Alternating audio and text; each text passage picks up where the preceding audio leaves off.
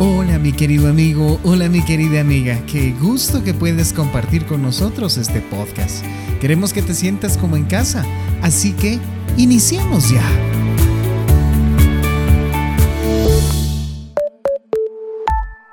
Puntos claves que te ayudarán a experimentar el duelo de una manera muy diferente que te pueden llevar a la curación.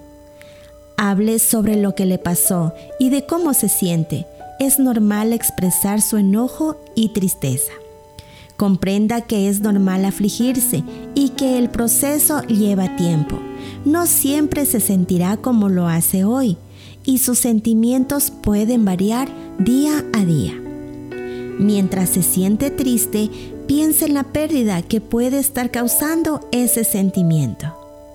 Si no puede recuperar el cuerpo de alguien que falleció, de un ser querido, organice un servicio para reconocer públicamente la muerte y recordar la vida de la persona.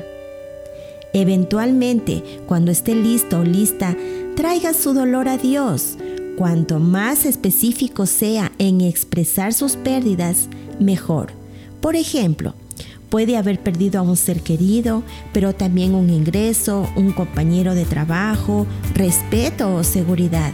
Traiga estas pérdidas a Dios una por una y presénteselas a Él. Nos vemos la próxima semana.